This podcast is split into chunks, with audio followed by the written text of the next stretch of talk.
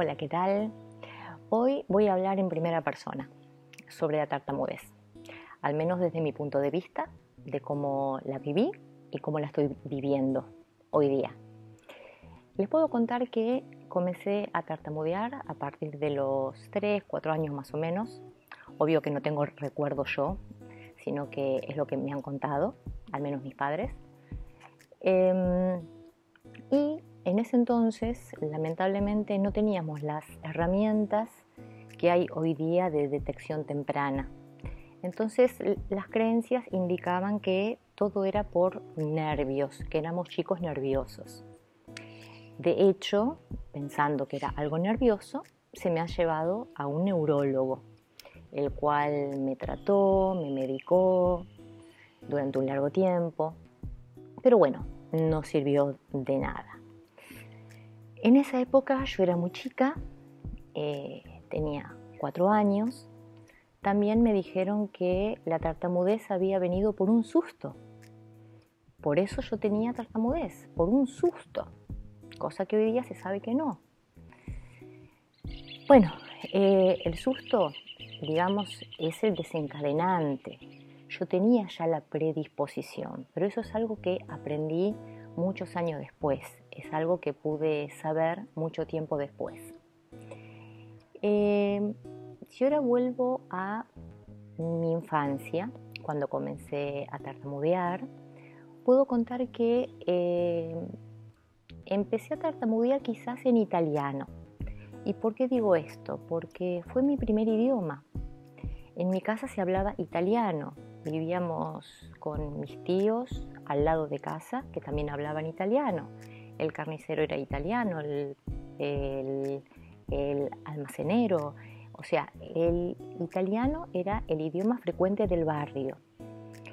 El español lo comencé a hablar con mi hermana, que es mucho más grande que yo, tiene 15 años más que yo, y con mis vecinas, mis amiguitas, Rosana y María del Carmen, a las que adoro y les mando un beso porque las sigo teniendo como amigas hoy día después de 50 años. Em, así que bueno, en esa transición también tuve mis saltitos y mis repeticiones, pero como uno es chico, no se da cuenta, no tiene conciencia de, de que está hablando diferente. Y los demás chicos tampoco lo toman como algo diferente, pero no le daban importancia, al menos en esa época, ¿no? Por suerte. Bueno, si tengo que empezar a hablar de la escuela, puedo decir que la primaria la pasé bárbaro. No tuve ningún inconveniente de ningún tipo, ningún chico me hizo burla. Al contrario, todos eh, fueron compañeros, amigos, y hay muchos que hoy en la actualidad siguen siendo amigos de corazón y los adoro por eso, eh, porque esta característica no hizo ni tampoco impide, eso quiero que sepan, que tengamos amistades y que nos comprendan. Pero bueno, volviendo a la parte de la primaria, eh, mis padres en esa época, como ya dije, intentaron hacer de todo por mí.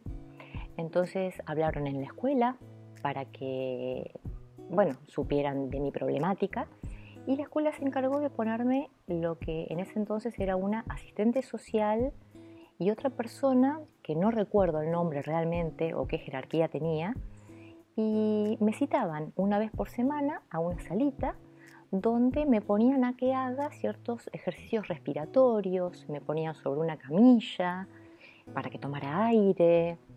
Bueno, todas técnicas de ese entonces para que yo pudiera superarlo. También paralelamente, a, partir de los 6, 7 años, mi madre me llevó al hospital Argerich, que es donde yo nací, en la capital de Buenos Aires, y allí con una foniatra, que así se les llamaba entonces a las fonoaudiólogas, o no sé si son dos especialidades, este, me hacía hacer justamente ejercicios también de respiración, de vocalización, soplar una vela, una pelotita, porque bueno, todo estaba centrado en que la problemática era los nervios y había que tranquilizarse, había que serenarse. eh, tenía que encontrar una paz para poder hablar, eh, cosa que hoy día sabemos que la tartamudez no proviene de nervios, no somos personas nerviosas, quizás somos ansiosas, pero en el sentido de que eh, somos ansiosas como cualquier otra. Si tenemos alguna situación particular, vamos a estar ansiosos y eso quizás produzca que tartamudeemos más, pero no significa que por la ansiedad o por los nervios de una situación particular seamos tartamudos en esa situación. ¿Se entiende? Bien, si paso ahora a la etapa del secundario, también fue buena. No puedo decir absolutamente nada porque nunca nadie me dijo nada sobre mi forma de hablar. Es más, yo creo que obviamente se daban cuenta, pero nunca nadie me lo dijo directamente. ¿Te pasa algo? estás hablando mal, raro. No tuve burlas de ningún tipo. Quizás era por la época. Eh, en ese entonces no existía ese concepto de bullying tan instalado como hay hoy día. Entonces, sí pude haber tenido quizás, eh, no sé, alguna risita que escuché detrás mío, algún comentario, pero no más que eso. Y si bien me molestaba en ese momento, me sentía como con vergüenza y con frustración porque no podía hablar como el resto, después, bueno, se me pasaba. Y algo que rescato de esa época es un compañero, un compañero que lo tuve solamente durante un año, José, en tercero del secundario. Y fue el que se me acercó una vez estando en una fiesta. Y bueno, como cualquier tartamudo, yo estaba en un rincón con cara seria, no me acercaba a ninguno. Eh, es como que me costaba un poco más sociabilizar porque eh, uno siempre piensa en el que dirán, uy, qué cara pondrá el otro cuando yo comience a decir palabra. Van a notar que tartamudeo, que pongo caras raras. Bueno, todos esos prejuzgamientos que tenemos en la cabeza, hace que nos retraigamos un poco. Pero él me enseñó algo que sigo aplicando hoy día y se lo agradezco. Y me dijo, Laura, tenés que sonreír. Tenés que vivir, sonreír, sonreírle a la vida, sonreírle a cualquier persona que se te acerque, y saben qué, eso es lo que hice, empezar a sonreír. Cada vez que alguien estaba cerca mío, aunque no hablara, sonreía. Y a partir de la sonrisa, las palabras empezaban a fluir mejor, con más naturalidad. Me sentía como que hubiera traspasado una barrera invisible y eso me encantó, me ayudó un montón. La verdad es como medio loco, ¿no? Porque ese consejo de un compañero de curso me abrió las puertas, me dio el empujón que yo necesitaba para poder enfrentar al mundo, para iniciar un camino que todavía sigo, obviamente, que es el de la aceptación de la tartamudez. Yo tenía que aceptarme tal cual era y sonreírle a la vida y vivirla sentirla, no dejarme avasallar por el que dirán ni por los miedos, seguir adelante.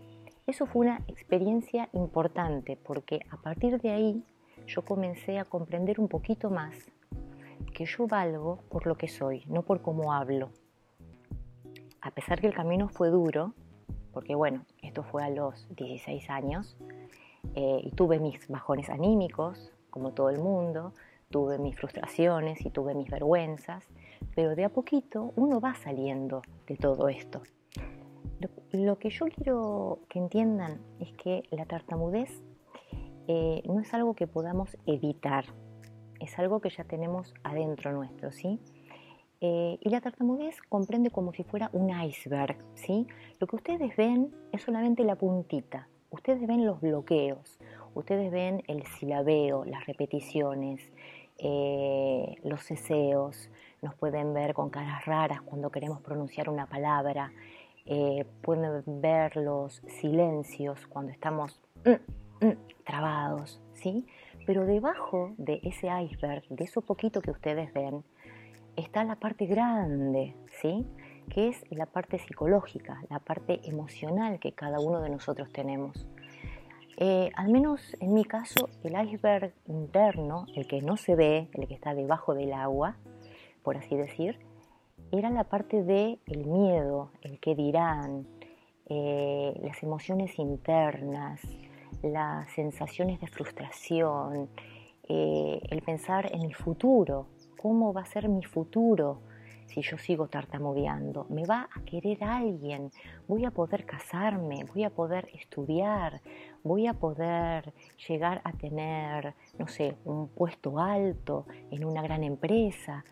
Bueno, hay muchísimas cosas que están debajo de lo que ustedes ven, que es el bloqueo, que es lo único que ven, que son las emociones, es nuestra parte interna, la parte de la mente y el corazón, porque mente y corazón van juntos, son las emociones las que nos llevan también a que muchas veces nos bloquemos más o nos bloquemos menos. De hecho, si estamos en una situación bárbara, nos sentimos súper bien, eh, tartamudeamos menos.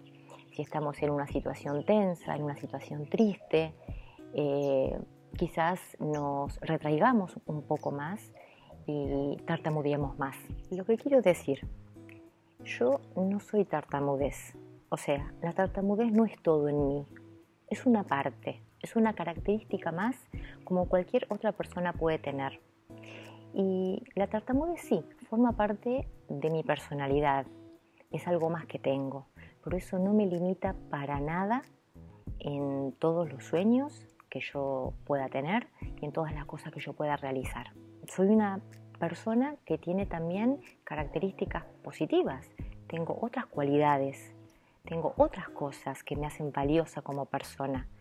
Y a los tartamudos no nos gusta que nos rotulen que somos ineficientes o como que estamos en inferioridad de condiciones que el resto. Y eso no es así. Eh, porque no podamos expresarnos con la rapidez que lo hacen las personas fluidas, no significa que nosotros seamos incapaces, ¿sí? Es una palabra fea, pero eh, la he escuchado de muchas personas. Nosotros tenemos las mismas cualidades que cualquier otro, ¿sí?